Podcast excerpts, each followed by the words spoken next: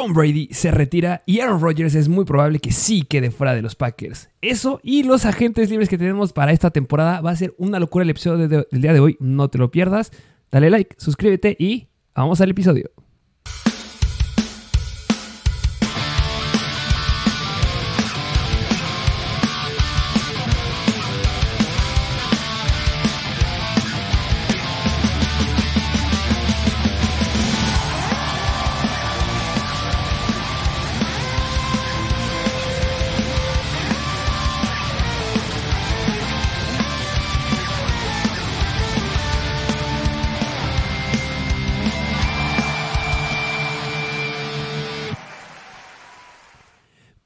Bienvenidos a un nuevo episodio de Mr. Fantasy Football. Sí, así es. Un episodio que yo creo que va a ser bastante completo. Yo creo que bastante completo porque hubo noticias muy impresionantes recientemente hablando de head coaches, hablando de retiros, específicamente un jugador muy relevante y jugadores que pues van a estar disponibles la próxima temporada, que yo creo que también ese es un tema muy relevante porque si tú eres fan del equipo al que le vaya seguramente tienen una debilidad y pues te puede interesar estos jugadores que van a estar disponibles para que tu equipo precisamente pues lo jalen. Exactamente, eh, analizar del equipo que tengas al que le vayas y también para Fantasy esto se vuelve sumamente relevante porque la agencia libre va a estar bastante, bastante sabrosa. Hay unos equipos que a mí me tienen como que tienen mucho potencial, pero es que tienen que renovar muchos contratos. Muy importante lo que la noticia que sacaron que aumentan en 15 millones de dólares la, el, tope salarial, se me hace algo bastante bueno que va a beneficiar a muchos equipos, entre ellos uno del que voy a hablar. Si ya me conocen, me han escuchado, saben de qué equipo voy a hablarles justamente porque me gusta mucho para, para la próxima temporada y mucho tiene que ver este tope salarial que movieron, pero eh, dejaremos eso para después de las noticias. ¿Te parece que nos arranquemos con las noticias que eh, se han dado en estos días? Sí, sí, sí, pero nada más, bueno, sí, sí, arráncate ahorita lo digo. Vamos a las noticias. Vamos a las noticias de eh, esta semanita. ¿Qué te parece que nos arrancamos por el elefante que está en el cuarto, por lo que todos ya escuchamos, por lo que todos sabemos, por lo que está rondando por todos lados? Eh, ¿Qué más quieren que les diga? Tom Brady. Tom Brady se, retira. Eh, vamos a ver el video y ahorita lo, lo, discutimos, ¿te parece? Sí, sí, sí. Good morning, guys. I'll get to the point right away. I'm retiring for good. I know the process uh, was a pretty big deal last time, so when I woke up this morning, I figured I just press record and let you guys know first. So uh, it won't be long-winded. Like you only get one super emotional retirement essay, and I used mine up last year. So uh, really, thank you guys so much to every single one of you for supporting me, my family, my friends, my teammates, my competitors. Uh, I could go on forever. There's too many. Um, thank you guys for allowing me to live my absolute dream. I wouldn't change a thing. Love you all. Oh, bastante, bastante fuertecita esta, esta noticia, muy, muy fuerte. Eh, dato curioso, es la segunda vez que Tom Brady dice que se retira, justamente como lo dice en el video. Es como todos preparamos un discurso largo y emotivo solamente una vez. Yo lo aventé la temporada pasada. Justamente igual, el primero de febrero del 2022 fue la primera vez que escuchamos que Tom Brady se retiraba. Y primero de febrero del 2023, nuevamente viene la noticia. ¿La definitiva o no la definitiva? ¿Cómo ves? Híjole, pues yo justamente les iba a preguntar cuánto creen que les dure, que le dure este retiro a Tom Brady, pero yo creo que sí, ya es la, ya es la definitiva, porque recordemos que un, factor importante que él dijo que iba ver si sí seguía jugando o se quedaba en Tampa Bay o se fuera al equipo al que se fuera, iba que, era que iba a considerar a sus hijos, que iba a considerar a su familia, y yo creo que es entendible. Digo, tener una carrera tan longeva de 23 años, supongo que te pierdes bastante tiempo con la familia que pues acabó divorciando, pero pues yo creo que ya, esta sí es la definitiva, Tom Brady, yo creo que aquí ya, ya, no, ya no vuelve. Que mira, ya que dijiste lo de divorciando, vamos a entrar en el modo de programa de chismes. Este, justamente un problema que tuvo Tom Brady con Giselle la temporada pasada fue como, yo quiero que te retires, yo quiero que tengas un poquito más de atención con tus hijos y conmigo. Dijo Brady, ¿sabes qué? Soy el GOAT, me quedo jugando, se divorcian y esta Giselle está saliendo con un eh, maestro de Jiu-Jitsu llamado Joaquín. Este, Y, lo interesante aquí es que Tom Brady sube una par de imágenes, un, conjunto de imágenes a, su Instagram y a sus historias, en donde en varias sale Giselle. En la mayoría salen sus hijos, salen fotos con sus compañeros de equipo, en Patriots y en Buccaneers, con los dos coaches, los dos head coaches. Y en la varias también sale esta Giselle. Entonces, si te gusta el chismecito, pues, podría verse a lo mejor ahí, no sé. Yo prefiero al GOAT que a, que a Joaquín. No sé, no sé qué decida ella. Eh, fuerte noticia, ¿eh? Que yo creo que fue muy importante que sí diera la noticia justamente el día de hoy Tom Brady de que era gente, bueno, más bien de que se retira, porque precisamente iba a ser agente libre y era un jugador que íbamos a mencionar, eh, a analizar en el episodio del día de hoy, pero pues se retira y deja una vacante bien importante en este equipo de Tampa Bay, que es la posición de coreback. Y si te preguntas, pues, ¿quién tiene de coreback ahorita Tampa Bay? Es Blaine Gabbert y el otro es Kyle Trask, que, que, que si bien recordemos que Kyle Trask es un novato de ya entra su tercer año, es decir, va a ser agente libre en el 2025 y Cal Trask era un coreback de Florida. Yo no creo que se vayan a quedar con él. Yo creo que aquí tiene que hacer un movimiento muy fuerte Tampa Bay y se vuelven los equipos con, con la posición de coreback en mayor necesidad. Y no solamente ellos, ¿eh? Toda esa división donde está Tampa Bay, todos tienen un asco de coreback. No, no sé que sea asco. A lo mejor el mejorcito es Matt Corral, que está por ahí. Pero toda esa división, esos cuatro equipos, necesitan un coreback. Y se va a poner bastante interesante lo que pueda llegar a suceder. Ya lo estaremos abordando un poquito. Eh, también hay, jugadores que podrían llegar a jalar eh, otros equipos. Igual lo que se estaba hablando de, de, los cambios que debe haber en las oficinas de Tampa Bay se me pone bastante interesante. Eh, pero bueno, la noticia que vamos a estar escuchando a lo largo de toda la semana es que Tom Brady se retira. Yo creo que ya es la definitiva. Veremos qué sucede. Y este, otra noticia, ¿o quieres hablar un poquito más de esto? Pues nada más, ¿tú dónde metes a Tom Brady? ¿Crees que es el mejor jugador, mejor atleta, mejor deportista de todos los tiempos o no? Válgame Dios, decir mejor atleta, mejor deportista es fuerte, eh, pero sí es, es, que lo que ha hecho, justamente recordando eh, lo que alguna vez dijo este Julian Edelman, que justamente cuando habían ganado ya su primero o segundo Super Bowl en los Patriots, estaba en el gimnasio Julian Edelman y Tom Brady, y justamente le decía este, este Julian Edelman a, Tom Brady, porque él ponía en un calendario como bien marcado la fecha del Super Bowl, o sea, en temporada baja ya tiene marcado, esta es la fecha del Super Bowl decía, vas a, tú lo que quieres es alcanzar a Michael Jordan. Y Brady le decía, no, yo quiero ser mejor que Michael Jordan. Y bueno, lo que hizo Tom Brady a lo largo de su, de su, carrera no es poca cosa. A lo largo de la carrera llegó a. Tuvo siete campeonatos de Super Bowl, cinco eh, MVPs en el Super Bowl. Tres veces también fue eh, MVP de la liga. Seis veces estuvo en el equipo All Pro. Llegó a los playoffs en 20 de 21 temporadas que estuvo como titular tuvo en yardas aéreas en temporada regular 89.214 yardas, el número uno de todos los tiempos. En touchdowns en temporada regular llegó a 649, número uno de todos los tiempos. En yardas aéreas en playoffs llegó a 13.400, número uno de todos los tiempos. Y 88 touchdowns en playoffs, igual número uno en todos los tiempos, sumamente contundente, no me pueden decir que no es el GOAT, estuvo en, sus 20, esta, esta, esta este, estadística es muy interesante porque lo ponían por décadas. Tom Brady en sus 20, cuando tuvo de 20 a 29 años, 21.564 yardas este, por pase, 147 touchdowns y tres, temporadas que tuvo el campeonato de Super Bowl. En sus 30, 40.018 eh, yardas aéreas, 309 touchdowns por pase y dos victorias de Super Bowl. Y en sus 40, 27.632 yardas aéreas, 193 pases de touchdown y dos campeonatos de Super Bowl. Válgame Dios. Tres décadas, tres... O sea, es que tres décadas de locura lo que tuvo Tom Brady. Sí, sí, sí. O sea, puedes dividir su carrera en tres carreras de Salón de la Fama. O sea, Tom Brady, yo creo que, regresando a la pregunta que te hice, yo creo que si no es el mejor, yo creo que es fácil si está en el top 3 de mejores atletas, mejores deportistas de todos los tiempos. Y va a ser muy difícil que alguien replique lo que él hizo. Yo creo que el siguiente es este hombre que está aquí, es Patrick Mahomes, pero de todas maneras Mahomes sigue muy lejos muy, muy, muy, muy, muy lejos todavía Patrick Mahomes. Aparte, ya tiene contrincantes. Recordamos a Tom Brady cuando estaba compitiendo ahí con Peyton Manning, esos partidos de los Patriots en contra de los Colts que eran historia. Ya ahorita, eh, justamente lo decía Chris Jones antes del partido de Kansas City en contra de Cincinnati. Eh, no me digas que esto es una rivalidad.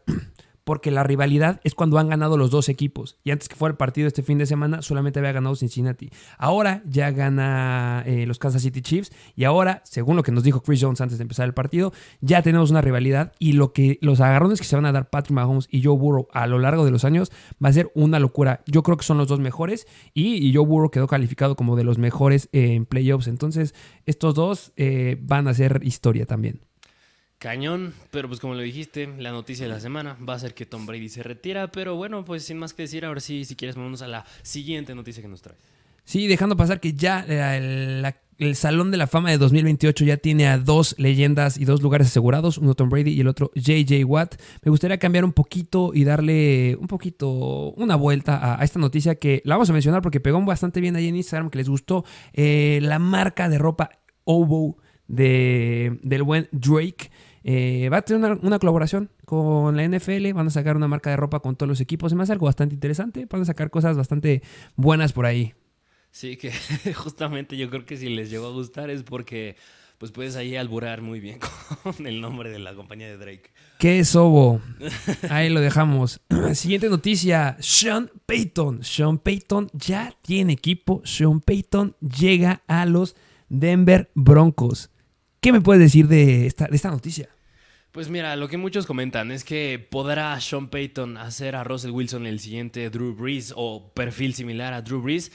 Es una, una, pregunta bastante complicada porque, mira, no, niega, no se puede negar el talento que tiene Russell Wilson y además tiene las armas, tiene a Jerry Judy, tiene a Cortland Sutton, tiene a Tim Patrick, tiene a KJ Hamler y tiene ahora a Greg Dulcich y sin mencionar al gran running back que tiene que es el buen Javonte Williams. Es decir, tiene una ofensa armada por todos lados. Yo creo que aquí nada más la duda es qué tanta química puedan llegar a tener, si pueden tener buena comunicación y a diferencia de Nathaniel Hackett, Sean Payton es un jugador, es un jugador, es un coach que ya trae experiencia precisamente de ser head coach y de ser coach y ya sabe cómo manejar a un equipo que ya ha llegado al Super Bowl, que ya ha jugado bastante tiempo en playoffs, que ha tenido temporadas ganadoras. Y pues yo creo que el talento de Drew Brees a Russell Wilson lo tiene, el talento de Michael Thomas a un Cortland Sutton, Jerry Judy lo tiene, y el talento de Alvin Kamara a Javonte Williams también lo tiene. Así que, bueno, y la defensiva, no está más mencionarla, que igual es una de las mejores defensivas de la liga, ahorita la de los Broncos.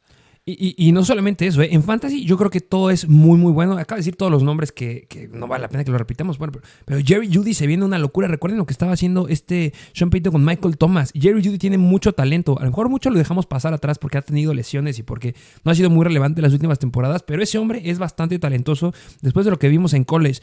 Javonte Williams, tenemos un Alvin Camara potencial. Los números que hacía este Alvin Camara cuando estaba con Sean Payton eran una locura. Y sin lugar a dudas, Javonte Williams tiene las características de ser un un corredor que también tiene potencial aéreo y eso es lo que hace Alvin Camara. Entonces, lo que puede llegar a hacer con estos dos dependiendo de cómo llegue de salud de Amonte Williams. Y ojo, lo que pueden llegar a jalar después del draft de este año, que también hay corredores bastante interesantes ahí, que agarren un corredor en la cuarta, quinta ronda. Vean lo que hizo Isaiah Pacheco, un corredor de séptima ronda y lo que está haciendo ahorita.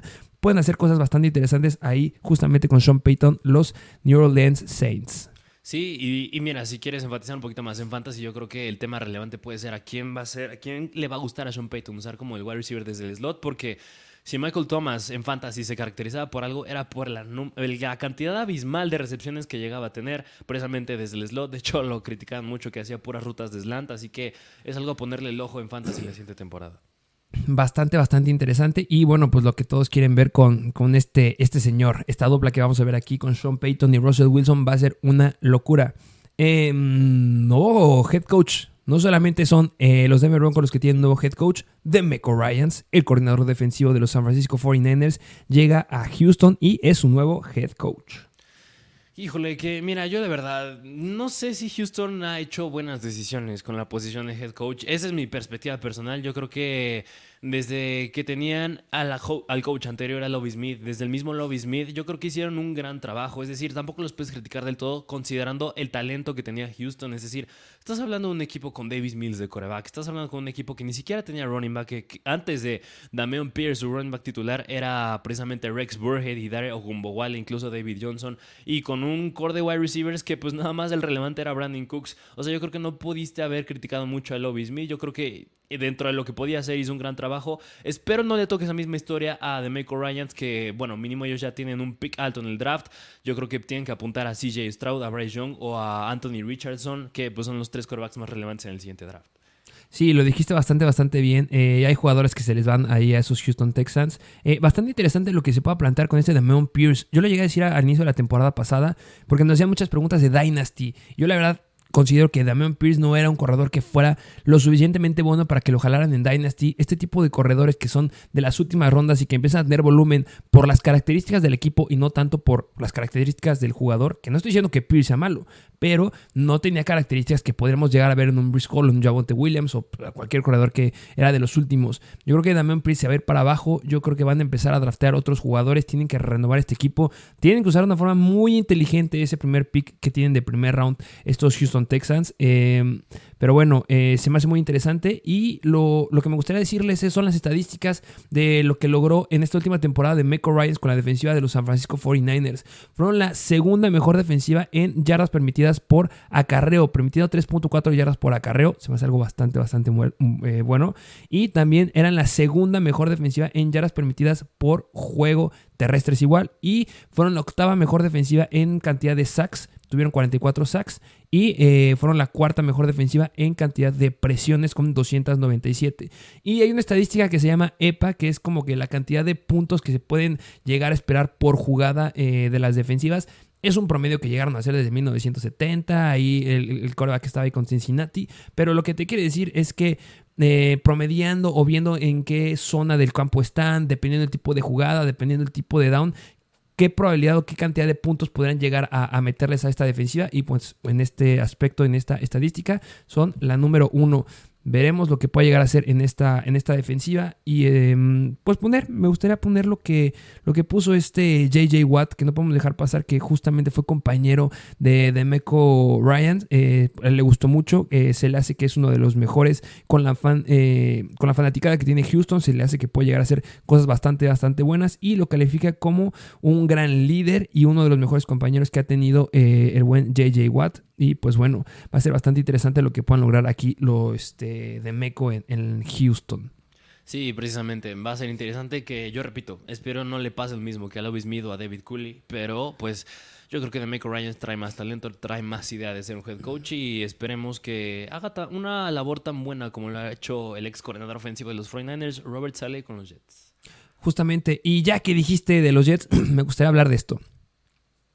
Otra vez es momento, es llegado el momento del episodio en donde vamos a hablar de Aaron Rodgers.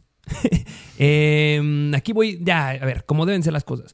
Cuando llegue Aaron Rodgers a los Jets, los Jets van a ser campeones del Super Bowl. Fin. ¿Por qué considero esto? Número uno, Aaron Rodgers ya lo entrevistaron y él dijo, yo he visto y he escuchado que yo ya no estoy en los planes de los Packers. Es decir, que Aaron Rodgers sí va a salir de los Packers porque lo acaba de decir en una entrevista hace dos días. Cuando llegue Aaron Rodgers a los Jets, vemos un equipo en lo que les hace falta justamente un coreback. La temporada pasada no tenían ningún potencial ahí. Mike White, Zach Wilson, Joe Flacco no tenían las habilidades de poder explotar una ofensiva del calibre que tienen los Jets. O sea, el ataque terrestre que tienen los Jets ahorita se me hace bastante, bastante bueno. Va a estar Hall completamente saludable y ahí combinarlo con lo que puede hacer Aaron Rodgers, porque lo llegaba a hacer con Aaron Jones y lo llegaba a hacer con Jamal Williams en su entonces cuando estaba en los Packers, pueden hacer cosas bastante interesantes por el ataque terrestre y aéreo terrestre que hay con este Hall. Y por el otro lado tienes un Garrett Wilson y que tiene mucho potencial y que la verdad para mí está compitiendo por ser uno de los mejores jugadores novatos de esta temporada, sino que sí se merece ese título de ser el mejor. Y del lado defensivo tienes uno de los mejores cornerbacks, igual que para mi punto de vista apunta a ser uno de los mejores novatos defensivos de esta temporada, el buen Sauce Gardner. Puede hacer cosas muy interesantes. El problema aquí es que los Jets se quedan sin línea ofensiva. Justamente era lo que le estaba comentando del tope salarial, porque de sus 15 linieros que tienen, 10 están fuera para la próxima temporada y para renovarlos tendrían que invertir un exceso de 10, de 10, millones de dólares y eso se pone bastante, bastante feo. Y recordando que la línea de los Jets ha sido bastante, bastante mala comparada a la que tenían los Packers. En esta última temporada, la, línea ofensiva de los Jets quedó en un promedio de en sacks permitidos en media tabla, como eran como la defensiva número 15-17, mientras la de los Packers era la de séptimo lugar. Hace dos temporadas, cuando este Aaron Rodgers fue el MVP, la de los Packers, top 10, estuvo ahí como en el 10. Y hace tres temporadas la, ofensiva de los Packers estaba dentro del top 5. En esas mismas temporadas, la línea ofensiva de los Jets siempre ha estado en las 10 peores. La clave aquí es que llegue Aaron Rodgers a los Jets y que puedan mejorar y hagan una buena estrategia para tener buenos linieros en esta temporada.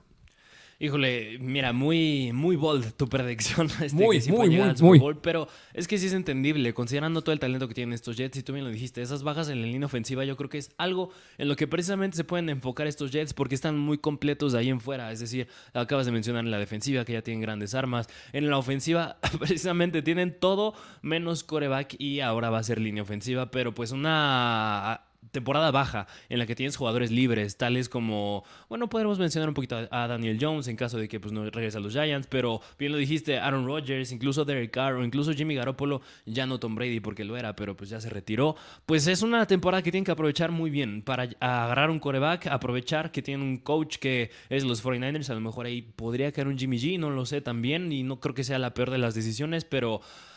Híjole, yo la verdad no creo que todavía Zach Wilson sea ese coreback que, que proyecten para el futuro. ¿Se te hace que Jimmy G sea un coreback del calibre de poder cargar un equipo al Super Bowl? Es que ya, bueno, mínimo ya lo hizo una vez. O sea, ya lo hizo una vez que lo haya perdido en contra de Kansas City, pues es, es otra cosa, pero mínimo ya lo llevó. Y muchos podrán criticar a Jimmy Beck. Y la misma historia que con Brock Purdy. Lo pueden criticar mucho de que, pues tiene a Divo Samuel, tiene a Christian McCaffrey, tiene a George Kittle, tiene a Brandon Ayuk, tiene a N cantidad de jugadores. Pero de todas maneras, o sea, pasa lo mismo con estos Jets. Tienen un gran running back que es Brees, que es Brees Hall. Tienen grandes receptores como es Corey Davis, Garrett Wilson, Elijah Moore. Y tienen ends que son bastante sólidos de CJ Usoma y Tyler Conklin. Así que yo creo que Jimmy G, si llegara a los Jets, yo creo que sí lo podría hacer. Y considerando que ya conoce a Robert Sale. Pero, o sea, sí entiendo. Yo creo que es la segunda mejor opción que puedan llegar a tener.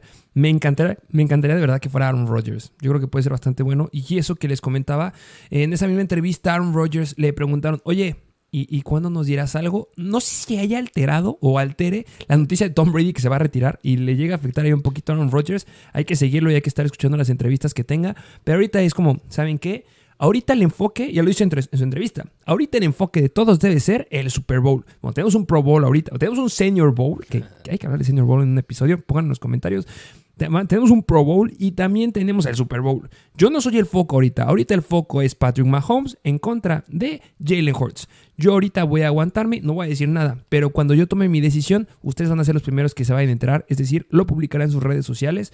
Y bueno, eh, por ahora estará descansando, estará haciendo un buen análisis después de la noticia de Tom Brady. Pero si llega a elegir un equipo, todo apunta a los Jets. Y no soy el único que lo dice. Igual, un ex compañero de Aaron Rodgers, este Jamal Williams, que ahorita está en los Detroit Lions, le preguntaban, oye, ¿tú qué crees que vaya a ser tu, tu compadrito, este Aaron Rodgers? Y él dijo, yo creo que se va a los Jets. Ahí lo dejo. Ok, va, pues interesante el tema de Aaron Rodgers y estos Jets. Sí, em, otra noticia que tenemos, eh, Damar Hamlin, todos hemos escuchado de Damar Hamlin, lo que llegó a pasar en el partido de Cincinnati, en el penúltimo partido de temporada regular. Eh, está bien, está en su casa, todo bajo control. Y lo que me gusta aquí es que eh, acaba de hacer o va a hacer una colaboración con la American Heart Association, que eh, el programa o lo que van a llevar a cabo ellos dos juntos es en seguir promoviendo el CPR, PCR, eh, la, reanimación cardiopulmonar, aquí en, en habla hispana es RCP, que eh, la idea es que todos sepan hacer RCP por si se llega a dar una situación de este estilo. Recordemos que lo que le salvó la vida a Damar Hamlin en, en el partido fue que le hicieron un RCP temprano y bueno, pues eh, se me hace algo bastante, bastante bueno que estén ocupando este tipo de situaciones para un bien eh, general. Sí, que esperemos no se vuelva a presentar, pero pues bueno, que lo haga para que todo el mundo esté preparado para esas situaciones. Así es, y una noticia más de un hombre que ya estuvimos hablando, el buen Derek Carr, que, que este no es el episodio donde vamos a estar hablando más del Pro Bowl, ese lo vamos a dejar para, para un poquito después, pero sí me gustaría eh, hablar de esto. Espero que Derek Carr me esté escuchando, pero Derek Carr, rómpete algo en el Pro Bowl. Porque, ojo, si Derek, si Derek Carr se rompe algo en el Pro Bowl, los Riders tendrían que pagarle su salario de 2023, que son 32.9 millones de dólares completamente asegurados. Y no, no puede ser una uña. Tienes que romperte algo, tiene que ser severa. Es tocho, sabemos que no muchos están muy felices con eso, pero si Derek Carr tuvo una lesión severa en el Pro Bowl, pues se lleva a la bolsa 32 millones. Que mira, yo creo que es más probable que tenga una lesión en un tochito que en el, en el juego que se estaba dando antes del Pro Bowl donde apenas si se estaban tocando. Así que, pues, mínimo la probabilidad es mayor esta vez. Justamente, y bueno, pues será su última aparición en Las Vegas, porque también el Pro Bowl es en Las Vegas, entonces después de esto cambiará de equipo. Y eh, bueno, hablando ya de cosas que va a haber cambio de equipo, pues ¿qué te parece si nos arrancamos a hablar de los agentes libres? Ok, va, pues vamos a hablar de los agentes libres, jugadores que pues ya no van a tener equipo esta temporada, que se les vence su contrato en este próximo 2023, temporada 2023, así que mucho ojo a estos jugadores y qué te parece si empezamos con un orden que es con los corebacks, que yo creo que empezando con un coreback que es, que es muy relevante y yo me atrevo a decir que podrían ser dos de estos Baltimore Ravens, porque es el buen Lamar Jackson e incluso Tyler Huntley, pero bueno, yo creo que ya se escucha la noticia que han dicho que Lamar Jackson pueden usar la la carta de jugador franquicia en él, aunque parece no ser tan relevante, pero yo creo que Tyler Huntley también es otro coreback que es bien importante a considerar aquí. Sí, qué, interesante lo de Tyler Huntley. ¿eh? ¿eh? Josh Allen saca la noticia que él no va a jugar el, Pro Bowl y justamente el que va de coreback titular va a ser Tyler Huntley. Le, bastó hacer eh, lo que hizo con la salida de Lamar Jackson a lo largo de la temporada para llegar al Pro Bowl. Esto es muy bueno para él. Ojalá que le vaya bien y que esto, bueno, es algo bastante bueno en su currículum. Sabemos que es un Lamar Jackson 2.0, eh, pero por doble, no que sea mejor. Y, bueno, hay muchos equipos que necesitan eh, quarterback. Se pone bastante interesante lo que puedan llegar a hacer por ahí. Y sí, Lamar Jackson, pues etiqueta de jugador franquicia es lo que más espera en esta temporada. Sí, justamente, pues Tyler Huntley, un coreback a no quitarle el ojo de encima, que yo creo que tiene gran potencial de estar en el lugar correcto. Otro coreback que yo creo que se me hace muy importante considerar también son los Giants, que es Daniel Jones. Que Daniel Jones igual han dicho que le quieren renovar el contrato, pero no deja de ser un agente libre. Yo espero, yo creo que sí, ¿eh? yo creo que tanto él como con Barkley sí se quedan en los Giants, pero de todas maneras Daniel Jones, yo creo que pues no deja de ser un agente libre y en caso de no poderle llegar al precio tanto a él o Saquon, pues a lo mejor y cae en otro equipo. Sí, eh, la verdad, eh, no, no se me hace que tenga una gran, un, gran potencial Daniel Jones. Daniel Jones es un tipo de coreback que tiene que entrar a la ofensiva correcta. Es decir, alguien que lo use como lo estaban usando al final de temporada eh, los Giants. Y bueno, si no llegaste a ver todos los partidos de los Giants, porque pues, no muchos lo hacían, este, que llegaran a ver justamente el primer partido que tuvieron de Wild Card, en donde Daniel Jones lo dije al inicio del partido, era el mejor corredor que traían los Giants. Y tiene muy buenas características ahí por este Daniel Jones. No es justamente un características terrestres como las tiene Jalen Hurts, como las tiene em, de repente ahí, no sé, pues un Lamar Jackson. Pero sí son características bastante similares a las que puede llegar a tener ahí Josh Allen. Entonces, con una buena línea ofensiva y que alguien le dé unas buenas herramientas aéreas, puede ser algo bastante, bastante bueno Daniel Jones. Muy similar a este Jimmy G, por ejemplo, ¿eh? que tiene que llegar a una buena ofensiva y no te la pueden llegar a formar como son otros, otros tipos de corebacks. Pero pues no, se, pondrá bastante interesante. Sí, qué, qué, bueno que tocaste el punto de Jimmy G, porque Jimmy G también es otro jugador que es agente libre precisamente esta temporada que viene. Y aquí lo hemos debatido en veces. Es decir, ¿tú qué harías si fueras el coach de los 49ers, si fueras Kyle Shanahan? ¿Dejas a Trey Lance, metes a Brock Purdy? Ojalá a otro quarterback, porque yo creo que cada vez este grupo de corebacks, este cuarto de corebacks, es demasiado frágil. Yo creo que independientemente tengas a Brock Purdy o Trey Lance, necesitas traer a otro jugador. Jimmy G no va a estar ahí. Así que, pues tú, Jimmy G, ¿cómo ves? ¿Crees que pueda caer en otro equipo? A lo mejor y se queda aquí por la misma fragilidad de este cuarto de corebacks. Eh, eh, lo acabas de decir, eh, justamente van a pensar que me la paso escuchando a Aaron Rodgers, pero es que justamente había otra entrevista en donde le preguntaban a Aaron Rodgers, oye, ¿tú qué viste lo que sucedió justamente con los 49ers en el partido de, de, playoffs?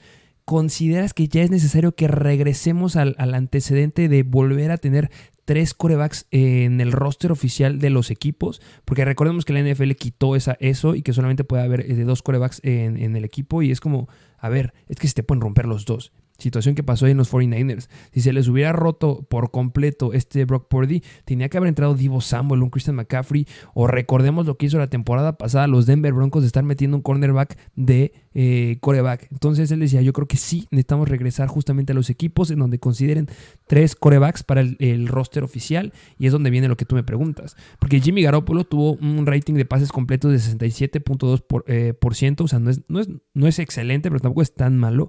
Tuvo 16 touchdowns 4 eh, cuatro intercepciones en 11 juegos antes de que se lastimara del pie. ¿Podría ser que se quede? Sí, pero también recordemos que ya tiene 31 años. Si quiere hacer algo relevante en la NFL, Jimmy G tiene que cambiar de equipo. Entonces, yo creo que no se va a quedar. Yo creo que los, los 49ers sí deben de pensar en tener a alguien, no un Jimmy G, a lo mejor un Joe Flaco, por ejemplo, y dejar ir a Jimmy G a algún otro equipo para que, pues bueno, pueda cerrar bien lo que le quedan daños en la NFL. Sí, que bueno, pues justamente si eres fan de los San Francisco 49ers, no te gusta esta noticia. Y esta noticia que voy a decir a lo mejor no, te, no, es, no es para hoy. Pero yo creo que si los 49ers van a tener un año del horror, es en el 2026, es decir, en tres años, no es ahorita. Si tienen que ganar es ahorita, porque ahorita tienen, están llenos de talento en la ofensa. Pero si se van a asustar en un año es en el 2026, porque jugadores tales como Brock Purdy, Trey Lance, Christian McCaffrey, Tylon Travis Price, Divo Samuel y George Kill van a ser agentes libres, así que van a tener una, una gran labor que hacer en cuanto al dinero y los contratos, porque todos estos jugadores se les pueden ir en un solo año justamente tienen que empezar a hacer una estrategia a largo plazo estos 49ers que tienen muy buenos elementos y, eh, bueno, la ofensiva y también la defensiva. ¿eh? En, en, los dos lados tienen que empezarse a poner las pilas. No podemos dejar pasar que Nick Bosa ya tiene que renovar contrato. Y sí, si no hacen bien las cosas, estos 49ers que vimos en el Super Bowl se van a ir muy, muy para abajo. Y yo sí creo que se merecen ganar alguno. Justamente retomando lo que decía George Kittle de qué se siente perder un partido de playoffs si no tienes coreback. Bastante mierda se siente. Y sí, los entiendo, 49ers. Pues sí, y justamente ahí sí pueden ir a buscar al liniero defensivo de los Jets, Quinn Williams, que justamente le respondió a, Nick, le dijo a Nick Bosa, ya viste que se siente no tener un buen coreback del otro lado. Y pues sí, porque no tenían coreback estos 49ers, pero en fin, esta es la historia de Jimmy Garoppolo y otros dos corebacks que la verdad se me hacen muy relevantes, que son agentes libres también, que es Henry Smith de los Seattle Seahawks, se han dicho que puede regresar a este equipo nuevamente, y Taylor Heineke de los Washington Commanders, que igual es agente libre esta temporada. Lo de Geno Smith, eh, justamente ya le habíamos tocado en algún otro episodio. Y sí, Geno Smith ya es agente libre, pero sí se espera que lo lleguen a renovar ahí. Justamente los Seattle Seahawks. Eh, su tasa de porcentaje de pases completos, 69.8%. Se me hace algo, algo bastante bueno. Y pues su rating fue del sexto mejor de todos los quarterbacks de la NFL. No todos nos esperábamos esto que llegó a ser el buen eh, Geno Smith. Pero pues bueno, él, por ejemplo, tiene las herramientas, tiene muchos elementos alrededor que le pueden llegar a funcionar bastante bien a los Seattle Seahawks. Eh lo que se pone interesante es que tienen un pick bastante temprano en este draft. ¿Crees que va a ir por un coreback? Mejor te quedas con Gendo Smith, haces un cambio porque hay otros equipos que también necesitan coreback y seguramente te van a dar hasta los calzones por ese pick que tienes. Ah, no lo sé. ¿eh? Híjole, no sé si en el draft vayan por un coreback, pero sin duda yo creo que sí tendrías que buscar otro. A pesar de que Geno Smith hizo una gran labor y llegaron a playoffs, no siento que Ken Smith no tiene el talento y no tiene la habilidad y no tiene esa chispa de ser el coreback que te puede llevar al Super Bowl, que pues yo creo que es a todo lo que a lo que todo equipo aspira. No creo que Ken Smith sea esa clase de coreback así. Yo creo que yo creo que no sé si en el draft, pero sí tienen que apostarle a algún otro coreback. Pues sí, mira, 4.282 yardas aéreas, 30 touchdowns y 11 intercepciones. 11 intercepciones fueron lo que logró Geno Smith esta temporada. Justamente. Y pues mira, estos son los quarterbacks que tienen, pues ya. Ah, no, mira, se me está escapando uno más que. ¿Cómo ves a Josh Johnson? Justamente, Josh Johnson. Este, yo creo que hombre bastante relevante que después de su aparición en los playoffs llegó más lejos que muchos. Sí, justamente. Así que, pues, Josh Johnson, otro número a poner atención. Pero igual, estos tres jugadores que voy a mencionar ahorita no son, no es que sean agentes libres, pero que igual pueden estar en la movida de, ese, de estar en un trade o de que los liberen. Más bien son cuatro. Y uno es Carson Wentz, otro es Matt Ryan, otro es el mismo Aaron Rodgers que tú mencionaste, y el otro es Derek Carr justamente jugadores que se espera que se muevan. Ya es un hecho que Derek Carr se va a mover sí o sí. Entonces vamos a ver para dónde llega. Los otros están como que ahí intermedias. Y lo que ya les dije de Aaron Rodgers. Y, fuera de estos jugadores que acabas de mencionar, a mí sí me gustaría hablar de otros a los que ya se les acaba su, contrato y que van a ir por el dinerito. Joe Burrow. Joe Burrow va por su. Ahora sí puede ir por su contrato oficial. Justamente esta clase, este, este, estos corebacks que llegaron de, del año donde llegó Joe Burrow, ya este, se les acabaron las opciones y deben de ir por un contrato bastante, bastante largo. El único que no entra ahí fue Tuatago Bailoa, porque Tuatago Bailoa tenía ahí un, un, detallito en su contrato porque tenía el problema de las lesiones, entonces él todavía se va a aguantar. Eh, bueno, ya le renovaron, ya lo extendieron ahorita y este, bueno, el año pasado. Y pues Joe Burro va a ser un gran contrato que va a caer esta temporada. Muy interesante el dinero que le puedan llegar a ofrecer. Sí, precisamente que, mira, hablan, ya me voy a adelantar un poquito, pero hablando de estos Cincinnati Bengals, ellos van a tener una baja importante esta, este próximo año que viene. Más bien son dos. Y una es Samaje Pirine, que también es agente libre, y el otro es su Tyren, es Hayden Hurst, que también es agente libre. Así que tiene una gran labor que hacer en la ofensa de estos Bengals bastante interesante lo que tengan que armar y lo que puedan hacer porque tienen mucho potencial de ahora sí poder ganar el Super Bowl. La próxima temporada tienen todavía el potencial, aunque también este, ya tienen eh, eh, bajas interesantes también en la, en la, defensiva. Jesse Bates, eh, el safety que le, dieron la etiqueta de jugador franquicia esta última temporada, se le acaba el contrato y pues este es un hombre que necesitas renovar en tu equipo. Entonces, por la ofensa y por la defensa se ponen las cosas complicadas y para los Bengals. E incluso llega a haber un rumor por ahí, ¿eh? que si no se ponen pilas estos Bengals, que es hablar de T. Higgins. Que T. Higgins, no, no, es que este año 2023, sino el próximo año se le acaba su contrato. Pero es que, a ver, tienes un Jamar Chase y un T. Higgins. ¿Tú crees que no va a haber otros equipos que a lo mejor y podrían llegarle más al precio de T. Higgins, que sin problema yo creo que puede ser el wide receiver uno de varios equipos? Sin lugar a dudas puede haber alguien que le ofrezca algo más atractivo. Lo que pasó con este Justin Jefferson lo que ha pasado con Melvin, con Justin con Stephon Diggs. ¿Recuerdas cuando estaba ahí en, los Vikings que era sumamente relevante? Nadie le estaba prestando atención y que dijeron, ah, sí, toma, te lo doy, este Bills, que se lo dieron casi casi regalado. Y la locura que ha sido Stephon Diggs. Ese es el potencial que tiene este T. Higgins. Que, justamente, mira, mencionar, por mencionar algunos equipos que tienen, que están bastante vulnerables en la posición de wide receiver, uno es los Atlanta Falcons, que nada más tienen a Drake London y bueno, Kyle Pitts los Green Bay Packers, que al enlazar ya también es agente libre, los Houston Texans y los New England Patriots. O sea, estos cuatro equipos necesitan, están urgidos de un wide receiver uno y yo creo que T. Higgins pues, podría ser su respuesta. ¿Y qué me dices de los Saints? También los Saints. Los Saints que Jarvis Landry también ya es agente libre y pues bueno, Michael Thomas, la historia de toda la vida. Houston también, que Brandon Cooks era el único que tenían y se, va, se rumora que va a cambiar de equipo los mismos Tampa Bay Buccaneers tienen que empezar a, pensar a futuro, porque claro que tienes a Chris Godwin, tienes a Mike Evans, pero no fueron muy relevantes y ya tuvieron muchas lesiones que podrían llegarse a lastimar en el futuro. ¿Y quién, o sea, por quién estabas eh, buscando para ayudar a Tom Brady? Tenías solamente a secunderos, tenías a, a, Scotty Miller, por ejemplo. Entonces, hay muchos equipos que podrían ofrecer algo muy, muy bueno por T. Higgins, la verdad. Sí, precisamente, así que muchos equipos vulnerables en la posición de wide receiver, pero bueno, pues esta es la historia de los Bengals que va a ser interesante verlos, qué, pueden, qué movimientos hacen en los próximos meses e incluso pues años. Pero vámonos a la siguiente posición, que es la de los running backs, donde aquí hay agentes libres bastante interesantes y vamos a empezar por unos que no son tan potentes, pero creo que merece la pena mencionar su nombre y uno es Devin Singletary de los Buffalo Bills. Devin Singletary, que justamente fue cuando estábamos eh, peleando el inicio de la temporada pasada de, a ver, Devin Singletary le bajaron muchísimo la carga de trabajo, estaba este Zach Moss quitándole mucho rol.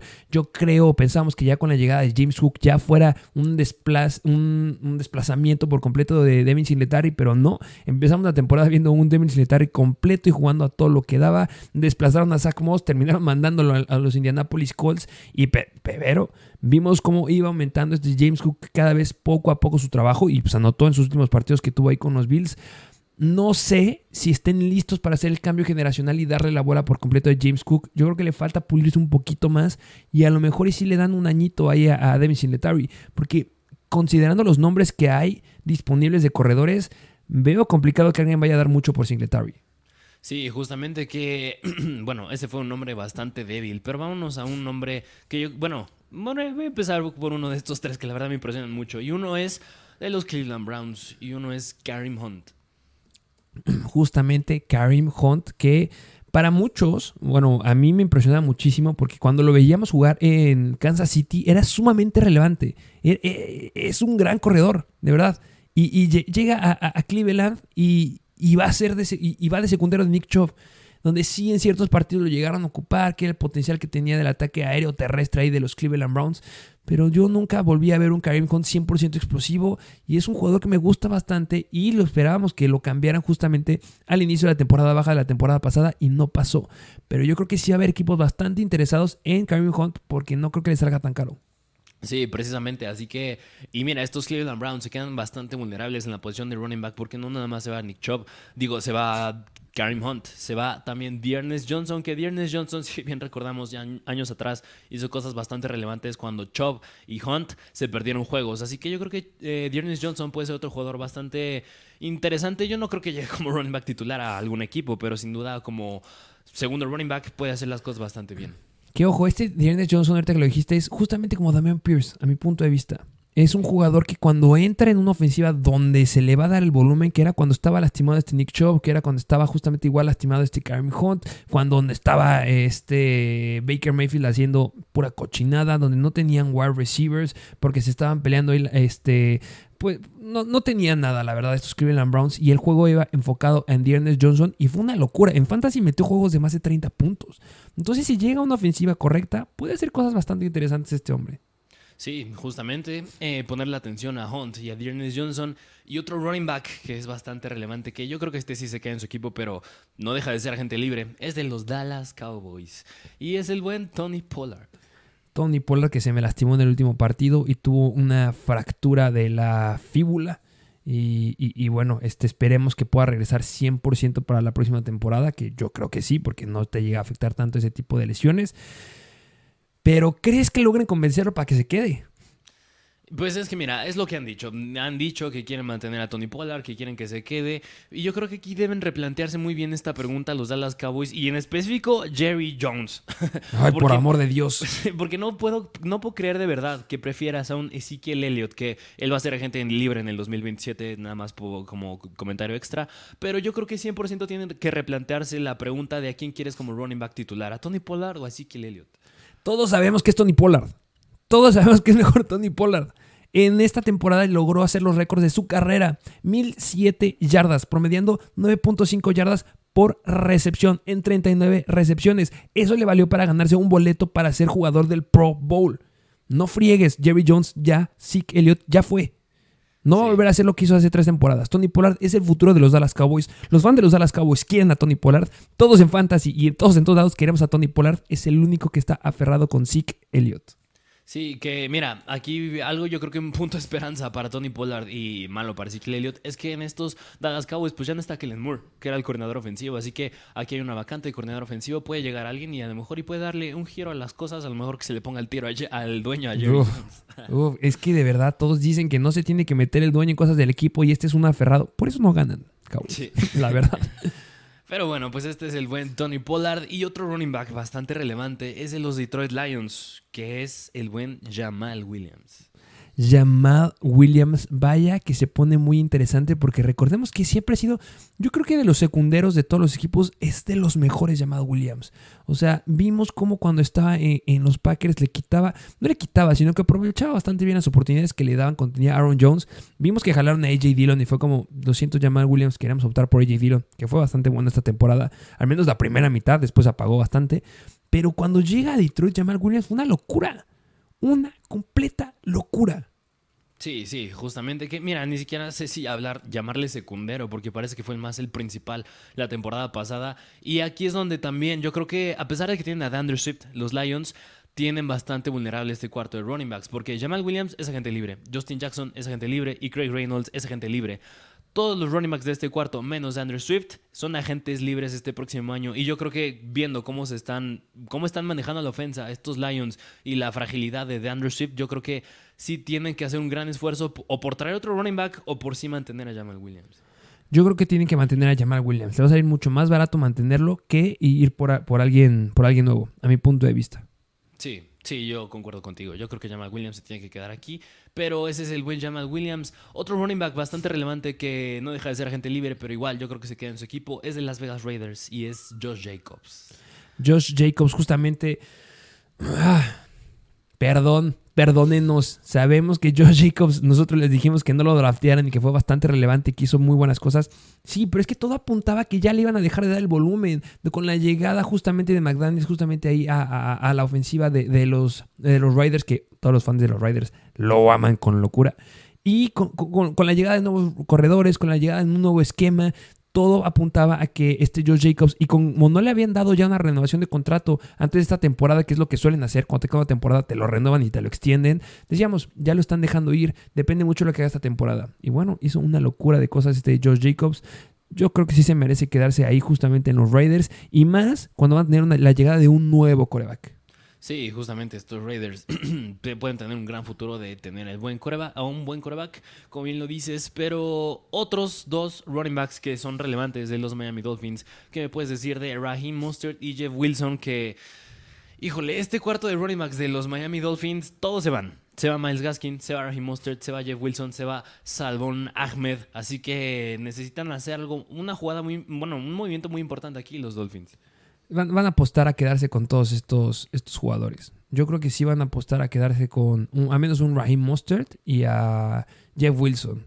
Qué dolor con Miles Gaskin. Recuerdo cuando inició la temporada pasada que estaba haciendo cosas bastante, bastante interesantes, que tenía un gran potencial, se me hace un buen corredor. No tiene mucho, mucho tamaño, pero es muy ágil y sabe buscar justamente eh, el boquete. Yo creo que puede conseguir un muy buen equipo este Miles Gaskin donde lo ocupen mucho más de lo mal que estuvo el trabajo que le llegaron a dar justamente los Dolphins. Pero a final de cuentas sabemos que les encanta estar ahí campechaneando a los corredores y no son muy relevantes para lo que nos gusta a nosotros que es fantasy. Justamente, así que yo concuerdo contigo. Yo creo que también se quedan aquí en este equipo. Y últimos dos running backs que se me hacen muy relevantes. Uno es de los Giants, es el buen Saquon Barkley, que como bien dije cuando hablamos de Daniel Jones, han dicho que ya quieren darle un nuevo contrato que se quiere quedar, pero también dijeron que pues, rechazó cierta cantidad de dinero que le ofrecieron a lo largo de la temporada, así que habrá que ponerle el ojo. Y otro running back, que es de los Philadelphia Eagles, que a lo mejor son sus últimos, más bien su último juego que podemos ver en el Super Bowl, es Miles Sanders. Justamente, y me gustaría hablar un poquito de este Shaquon Barkley porque sí, es una situación bastante similar a la que tuvo Lamar Jackson, que no le pudieron renovar porque no estaba de acuerdo. Eh, Barkley fue una locura en sus primeras temporadas, no, no lo podemos dejar pasar, recuerdo que tú lo tenías en Fantasy y nos, casi nos ganas. Pero este se le ha pasado lastimado y eso tiene que entenderlo, que eso le baja muchísimo potencial.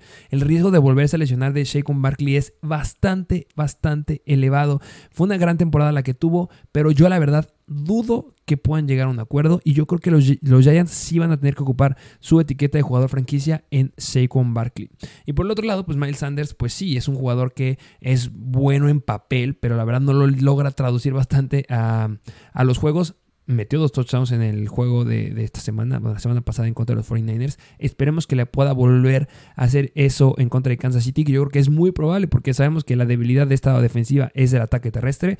Entonces, ojalá le vaya muy bien y que me lo puedan este, mantener ahí porque yo no creo que Miles Sanders sea un corredor en que, que si llega a otro equipo le vayan a dar el rol de running back 1.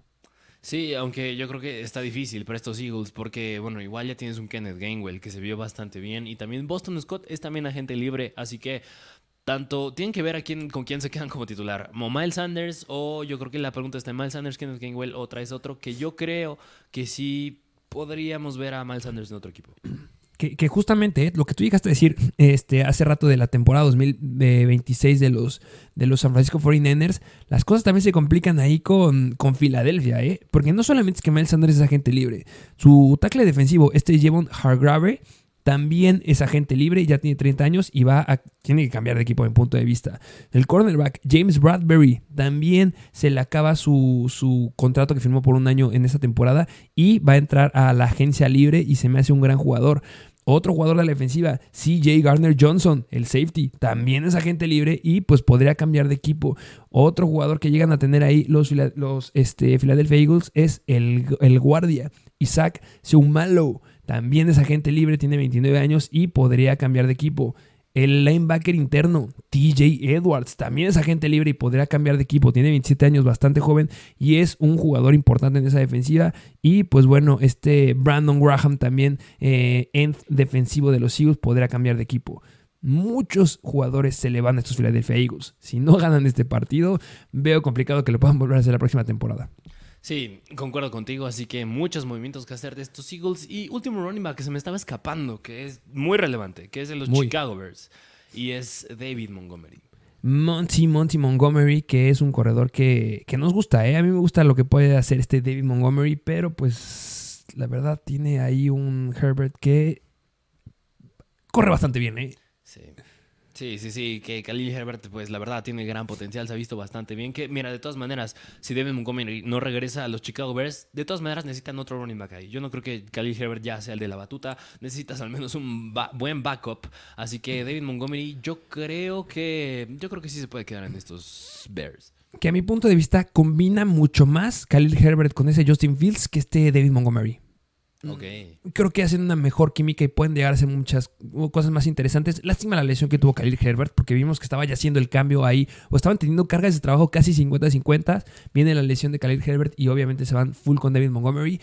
Pero yo creo que sí podría llegar a combinarse bastante, bastante bien un Khalil Herbert que tenga potencial aéreo, que sea la válvula de escape ahí de, del buen Justin Fields, a diferencia de Montgomery. No estoy diciendo que, que no. Montgomery es muy bueno, es de los mejores corredores eh, terrestres, no tanto como Nick Chubb, pero Montgomery es un gran corredor terrestre 100% eh, en la NFL y este va a, va a tener una muy, muy buena oferta. eh, va a tener que hacer una muy buena oferta a los, los Chicago Bears si se lo quieren quedar. Y si no, pues va a haber otro equipo que le ofrezca algo. Justamente. Y mira, nada más por mencionar otros tres running backs que estos no fueron titulares en sus equipos, pero se me hacen muy buenos. Y uno es Alexander Mattison, otro es, ya lo dije, Samaje Perine, y el otro es el buen Jerick McKinnon, que ahorita está en Kansas City. Por favor, Alexander Mattison, lárgate de Vikings, de los Vikings. De verdad, no te aprovechan. Solamente están esperando la lesión de Dalvin Cook para que puedas entrar. Y tienes muchísimo, muchísimo potencial. Y puede llegar a hacer cosas muy, muy grandes este Alexander Mattison. Me encantaría verlo en otro equipo. Sí, igual a mí. Un jugador, un talento desperdiciado ahí calentando la banca de Dalvin Cook. Justo. Pero bueno, pues estos fueron los running backs y nos alargamos mucho aquí porque la verdad hay muchos relevantes. Pero así Y como hay había- otro, ¿eh? A ver, échatelo. Olamide Shaquille.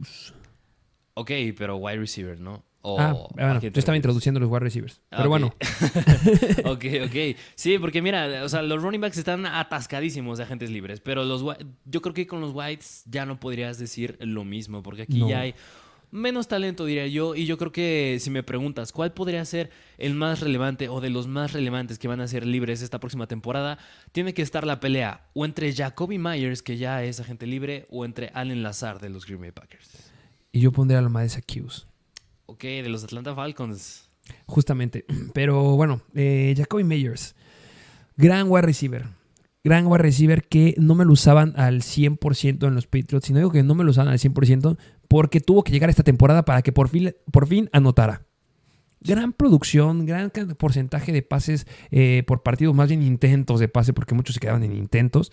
Pero para usarlo en zona roja se queda bastante corto y la verdad no llama mucho la atención. Le daban más de la bola a, Nelson Aguilar, por ejemplo, y ah, eso me enojaba a mí bastante. Pero tiene muchísimo potencial, ha tenido características muy, muy buenas. No sé por qué me recuerda un poquito a Deontay Johnson de los Pittsburgh Steelers, donde tiene volumen, tiene, es ágil, es, es alto, pero de repente no anota mucho. Yo creo que se queda, porque no creo que lo vayan a dejar ir estos Patriots, pero este, pues vemos qué pasa. Sí, sí, sí, justamente. Y por otro lado, hablando de Allen Lazard, yo creo que Lazard igual ya, yo, yo no creo que regrese a Green Bay, yo creo que se va a otro equipo, pero de todas maneras, Green Bay tiene mucha labor que hacer. Ya mencionamos a Aaron Rodgers, incluso tú llegaste a mencionar que también había rumores con Aaron Jones de que lo podían mandar a otro equipo, y ahora con la posición de wide receivers no se facilita la situación porque se va Allen Lazard y se va Randall Cobb. O sea, ¿me vas a decir que para la próxima temporada te vas a quedar con Christian Watson y Romeo Dobbs como tus wide receivers principales? Y, y el otro, el, el otro, el wide receiver novato, ¿cómo se llama? Um, Romeo Dobbs, Sí, era Romeo Dobbs. Watson. Ahí tenían a, a- a otro. Bueno, pero pues eh, mira, yo creo que de entrada estos fueron los más relevantes en Fantasy, Christian Watson y Romeo Dobbs. Y, na- y no nada más acaba ahí. O sea, nada también en la posición de Tyrant, tanto Robert Tonian como Mercedes Lewis son agentes libres esta temporada. Sí, sí, sí, justamente. eh, muchas bajas lo que tengan los, los Packers. Y bueno, si se les va este, este Aaron Rodgers, no, qué, qué malo por la fanática de los Packers, porque yo no veo a Jordan Love pudiendo hacer química con estos hombres. O sea, eh, necesitas alguien que sea irreal eh, en el wide receivers. Ninguno de estos tiene esa car- característica. Christian Watson podría llegar a hacerlo, sí, pero combinado con Jordan Love, uh, la veo muy, muy difícil. Sí, sí, así que estos Packers tienen que hacer gran labor aquí. Pero estos son Jacoby Myers y Allen Lazard. Y yo creo que en el Tier 2, como les gusta llamarlo, yo creo que ahí puedes meter a Jarvis Landry, puedes meter a Paris Campbell y puedes meter a DJ Chark.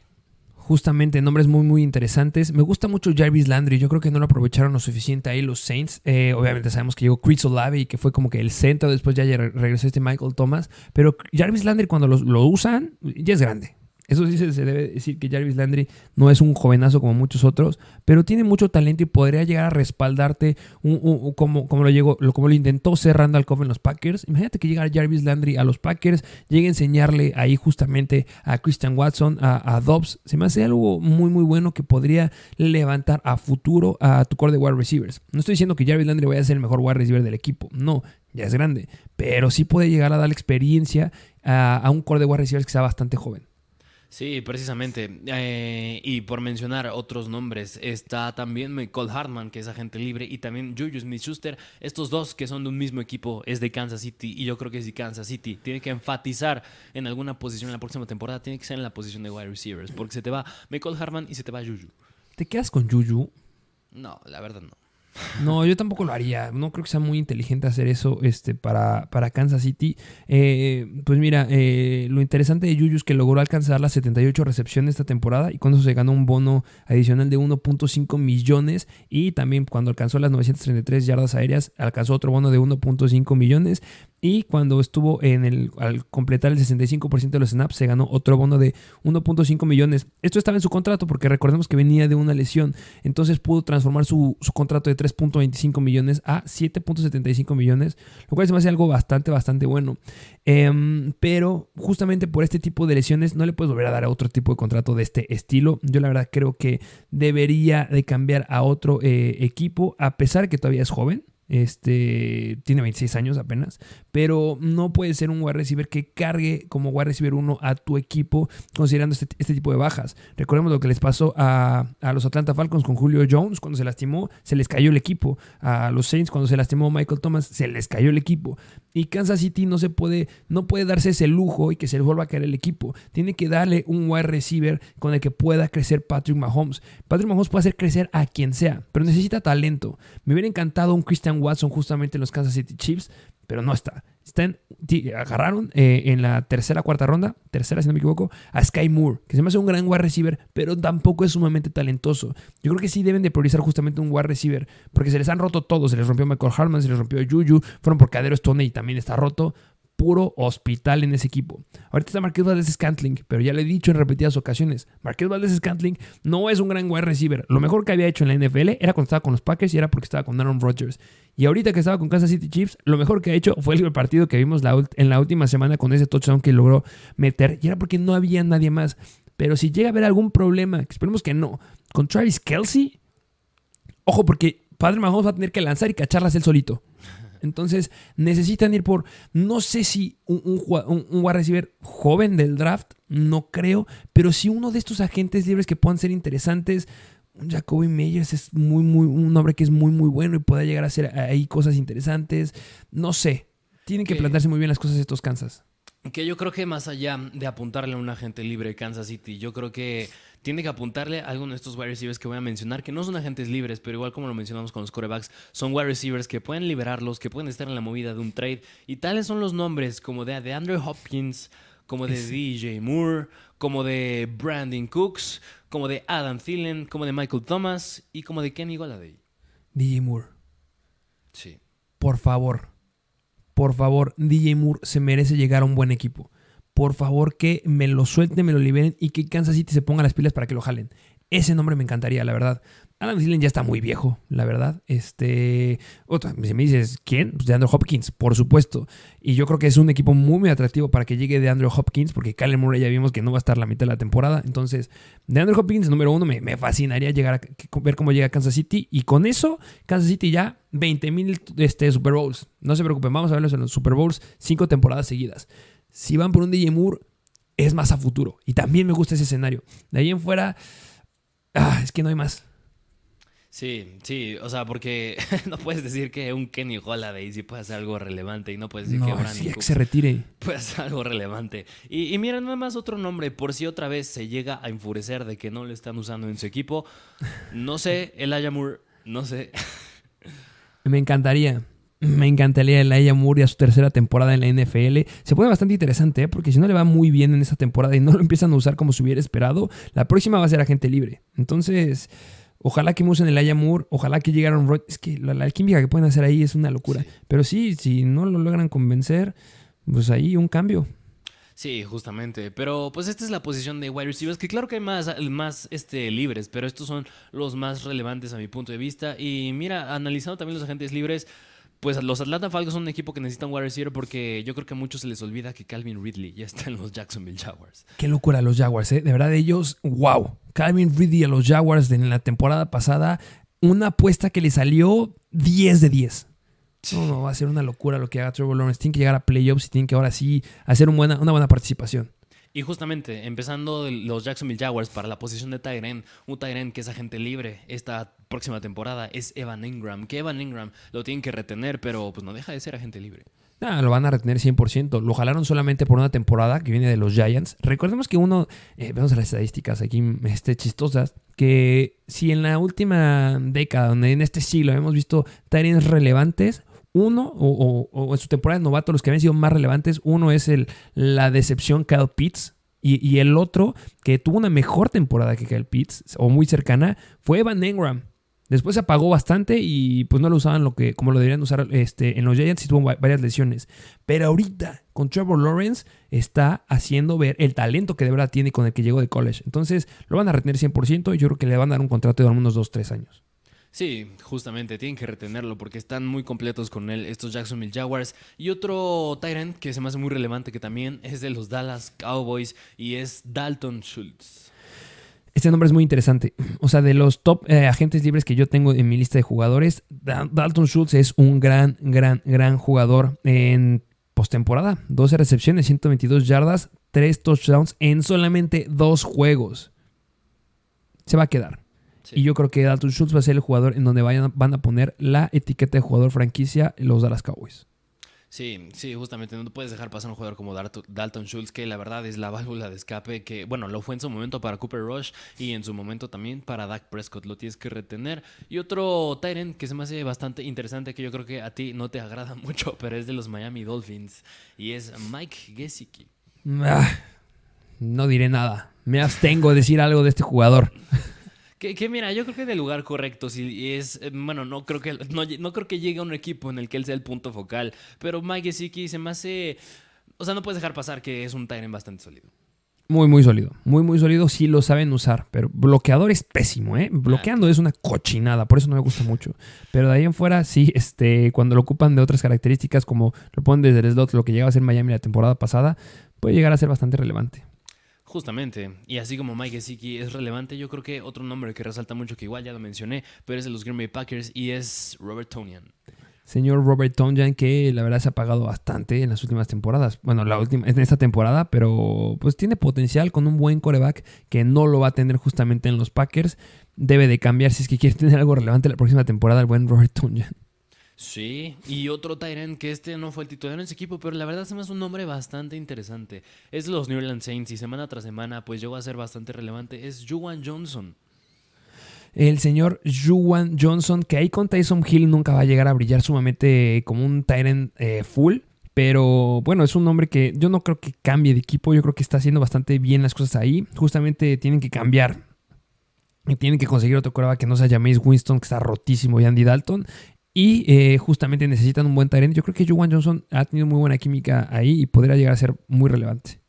Justamente. Y bueno, ya mencioné a Hayden Hurst de los Cincinnati Bengals, que también es agente libre, pero así como hemos mencionado con otras posiciones, un Tyrant que yo creo que podría estar en la movida, que lo pueden liberar y puede ser un trade, es de Las Vegas Raiders y es el mismo Darren Waller que justamente era el rumor de la temporada pasada y el equipo donde se rumoraba que podía haber llegado eran los Green Bay Packers. No vimos ese movimiento, pero bueno, eh, es un jugador que no fue muy productivo esta temporada, se quedó bastante, bastante corto. Yo creo que lo mejor es retenerlo ahí en los Raiders si es que llega un buen coreback, teniendo ahí la dupla de Davante Adams y, de Darren Waller. Es una locura esa ofensiva y puedan llegar a hacer cosas buenas y que bueno, que McDaniel se ponga las pilas, ¿no? Sí, justamente, pero un nombre bien interesante es Darren Waller de caer en el lugar. Imagínate que llegara también a los Jets. No, no, no, no, no, no. Eh, que no sé, yo creo que sería muy, muy caro. Tienen ahí a Usoma y tienen a este Conklin, se hacen buenos Tyrants, no elite como Waller, pero yo creo que esa ofensiva debe centrarse en wide receivers y corredores. Y este Darren Waller es un jugador que tiene que llegar a una ofensiva que la use como usan a Mark Andrews, por ejemplo. No, ahorita no se me ocurre qué tipo de ofensiva pueda llegar a ser. A lo mejor Houston, que se replanten las cosas. O, Seattle, por ejemplo. Sí. ¿Sabes, ¿Sabes a dónde? A los Detroit Lions. A los Detroit Lions. Necesitan que dejaron ir ahí a TJ Hawkinson. Sí, necesitan un Tyrend ahí para el buen eh, este Jared Goff. Ah, muy interesante las cosas que pueden ponerse ahí también en Detroit. Justamente. Pero bueno, pues estos fueron los agentes libres o tú traes algún otro por ahí que quieras mencionar. Odell Beckham Jr. Odell Beckham, sí, cierto. Sigue siendo agente libre. Él dijo que iba a firmar justamente en postemporada y pues como no llegaron los Giants, que yo creo que era el equipo que más le atraía, mm, pues no. este, hubiera sido muy interesante ver ahí a Odell Beckham en los Giants. Yo creo que hubiera entrado bastante bien, pero pues bueno, tenían ya mucho gasto ahí ese equipo. Y bueno, una posición que me gusta a mí mucho de los Buffalo Bills, agente libre, Jordan Poyer. Ok, ya más del lado defensivo. Sí, del lado defensivo, el safety Jordan Poyer, 32 años, y va a ser agente libre. Ah, eh, um, yo creo que deberían de tener de quedárselo igual, pero podría cambiar de equipo, puede llegar por un muy buen contrato todavía. Todavía le queda un poquito, un par de años. Sí, sí, que justamente ahorita mencionamos puros jugadores que son en posiciones de playmakers del lado ofensivo. Así que si quieren escuchar que enfaticemos un poquito más en alguna posición, en otras posiciones, déjenlo en los comentarios. Pero de primera mano, pues estos son los jugadores que nos, a nuestro parecer son más relevantes que van a ser agentes libres eh, en esta temporada baja siguiente. Muchas gracias por escucharnos. Recuerden que se viene, eh, estamos planteando qué va a ser el próximo episodio. Si quieren que hablemos del Senior Bowl, que se hace muy interesante, o nos vamos directo al Pro Bowl, lo dejamos, pónganlo en los comentarios. Estamos subiendo contenido en TikTok. Vayan a seguirnos como Mr. Fantasy Football y también en Instagram como Mr. Fantasy Football. Igual, y pues dejen en los comentarios qué les parece. Suscríbanse, denle like. Así es, y también en Instagram, arroba Mr. Fancy Football, y en TikTok también, arroba Mr. Fancy Football, que cada vez subimos más y más contenido. Y pues como me gusta decir, dejan su opinión, como tú bien lo dijiste, y tienes algo más que decir. Será todo. Será todo, y pues nos vemos a la próxima.